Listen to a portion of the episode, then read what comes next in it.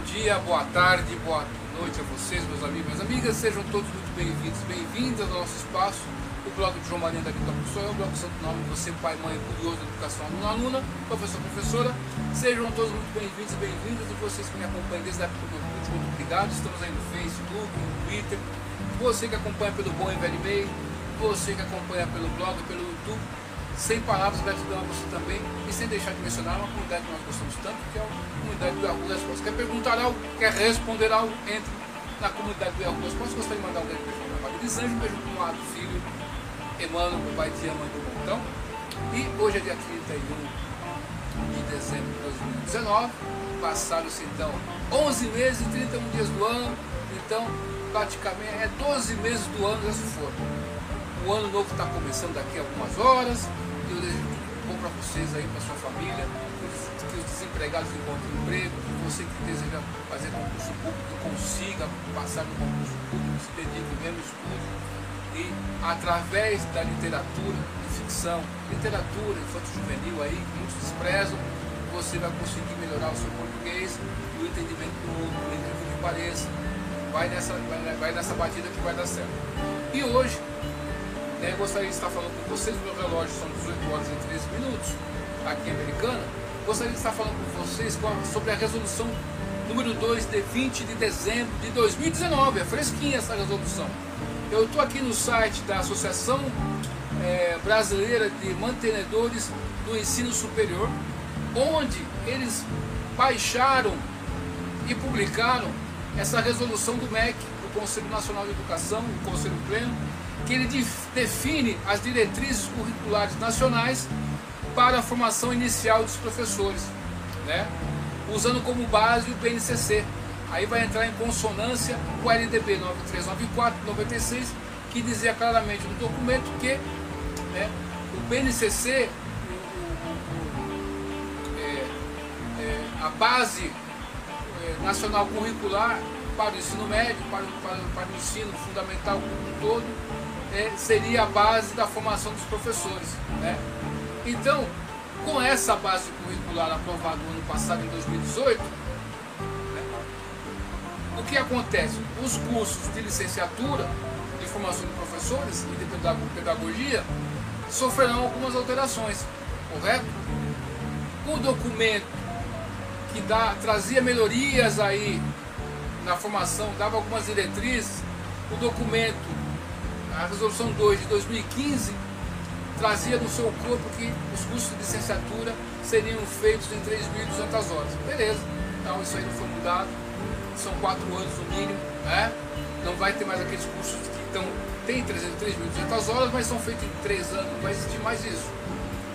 O mínimo de anos vai ser, serão 4 anos, beleza? Com o máximo de 8 semestres para você poder concluir é, é, é, o curso, certo? Então, é, o que ocorre? Isso é mantido. Só que é, 800 horas do curso terão que ser em atividades práticas da vida docente, assuntos relativos à prática docente mesmo de fato, e os conteúdos relativos à sua prática do dia a dia em sala de aula. São 800 horas.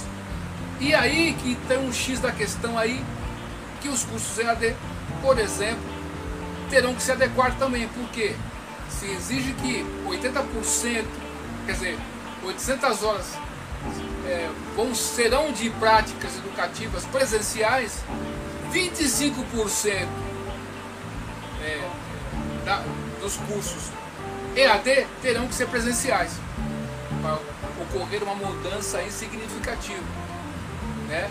Então, se você no seu curso aí EAD é uma aula, uma aula semana, de repente passarão-se a duas aulas por semana, tá ok? E mais um, um, material né, é, didático que eles, vão, que eles farão online, né?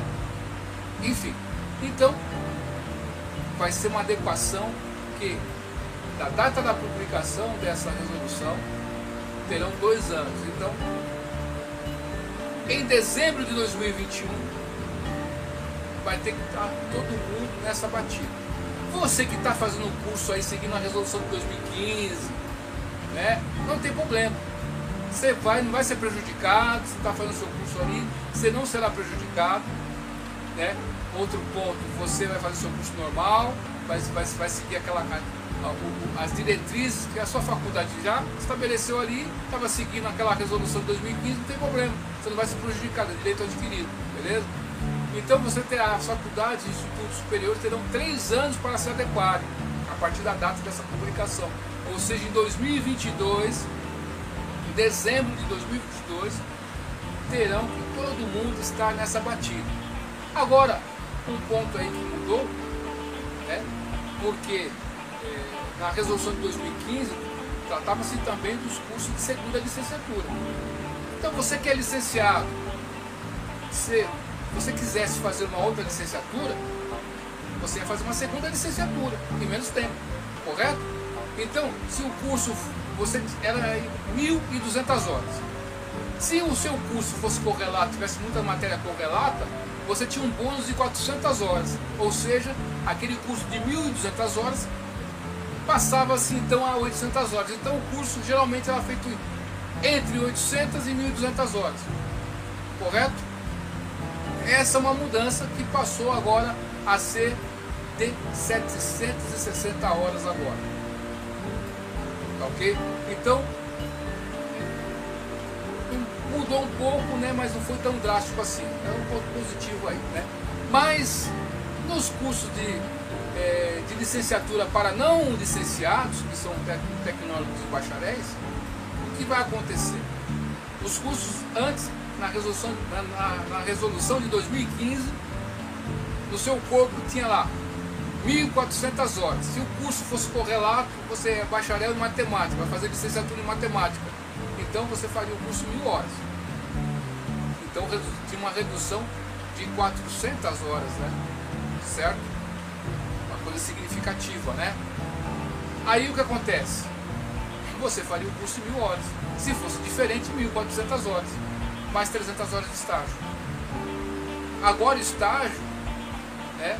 vão ser de 200 horas de práticas ali, ok? Não é mais 300 nem 400, é 200 horas. Já nos cursos de licenciatura, né, tem 3.200 horas, 4 anos no mínimo, serão 400 horas de estágio agora. Vai ter essa mudança aí. Se você já veio fazendo o seu curso, você vai seguir aquela, aquela legislação anterior, porque essa aqui você vai pegar uma lei que está, seu curso está em andamento, uma lei vigente nova. Então, você vai seguir a resolução anterior, sem problema, você vai perder seu direito. Então, relembrando, você que faz licenciatura normal, 3.200 horas, 4 anos aí, 400 horas de estágio, beleza? 800 horas de práticas, prática mesmo, né? prática pedagógica, né? que vai culminar na sala de aula. Né? Você tem que fazer essa prática. Então, os cursos aí de formação para professores não licenciados, serão feitos em 760 horas. Aí, o que acontece? É, houve uma mudança aí, você vai sair de 1.400 para 700, aí quase, quase 50% de redução da carga horária. Então, aí uma, um ponto de interrogação aí que você fica aí, peraí, não sabemos o que vai acontecer. O ser humano, ele pode aí, né, com esse tempo, ser um super professor, né, tem pessoas que podem chegar muito longe mas no geral a gente não sabe o que pode acontecer. Tomara que, que dê certo, mas aí terão, terão que ser feitos os, os ajustes aí. Ok? Outro ponto importante aí né, é de que é, você, no curso aí segundas licenciaturas, você terá um bônus de 200 horas. Então você pode fazer o curso em, em é, 560 horas. Você vai ter esse bônus aí como descrito na lei. Então, é uma coisa interessante aí para você pensar. Então, o curso, só que vai ter 200 horas de estágio aí de prática, ok? Então, mais ou menos isso aí. É, só dei uma base aqui para fechar o ano com essa, com essa, com essa, com essa resolução. A Jess Jess pediu para mim fazer um vídeo sobre isso. Depois, com o passar do tempo, vou fazer vídeos aí explicando mais detalhadamente sobre isso aí. Mas, no geral, é isso aí que está sendo alterada. Então essa resolução ela revoga, então aquela resolução não vai mais valer, o que vai valer é essa aqui. mas quem, quem seguiu aquela, se formou naquela legislação anterior, está com seu direito adquirido, ok? Então é isso aí. Então, tomara, tomara que essas mudanças sejam para melhor. Mas vamos ver aí. Uma coisa que eles não pensam, esse pessoal, é que nós teríamos que chegar no ensino médio, ao nos formarmos no ensino médio, ter uma certa bagagem cultural. Infelizmente isso não está acontecendo e vai prejudicar o ensino superior. Então, nós temos que melhorar a educação básica, melhorar o ensino superior. Então, se autoeduque. Você adolescente, aí sabe aquela posição vagalume, né? É, tesouros da juventude ali. Então, aqueles livrinhos lá, por incrível que pareça, quando você tem acesso à literatura, você vai ampliar o seu leque de opções. Tá? Você vai se alfabetizar também no processo vai sair do analfabetismo funcional. Pode ter certeza disso. O profissional de trabalho fala muito sobre isso. Então, a literatura, sobretudo de ficção, poesia, essas coisas todas, não importa. Essa literatura vai ampliar a sua mente né? e vai te dar um leque de opções. Ok? Por exemplo, você vai ensinar uma criança de dois anos a contar um, dois. Você chega na criança e fala assim, ó, oh, criança, criança Olívia. Olívia, um, dois. Vai fazer isso porque vai ser chato e a criança vai conseguir acompanhar e participar disso. Então tem a musiquinha, a dança, correto? Que no contexto vai ajudar a criança a interiorizar o conceito de um e dois. Né? Uma coisa é o signo, o significante e o referente. As pessoas fazem uma confusão com, com relação a isso mas eu posso dizer para vocês que tem um livrinho, eu não sei se esse livro está por aqui, onde foi parar esse livro? É um livrinho pequeno, pequenininho, é um livro pequenininho que fala sobre um assunto muito importante. Vamos ver se eu acho ele aqui. Se eu achar ele aqui, eu mostro para vocês. Tá. Aqui não tá. É um livrinho como esse aqui, ó aqui o que é o poder, né? o que é comunicação. Me vem aqui, ó, é a série é, Primeiros Passos. É um livro interessante que vale a pena, muito a pena você ter acesso a esse livro, porque ele vai te mostrar a importância da comunicação. Ok? Esperamos que essa resolução né, melhore um pouco a condição aí da formação dos professores, mas enfim, tem alguns pontos de, interrogação. E sobre a formação de diretores, cargos de especialistas de educação, né, vai seguir a resolução, vai seguir a LDB, ali no artigo 64, se não me engano.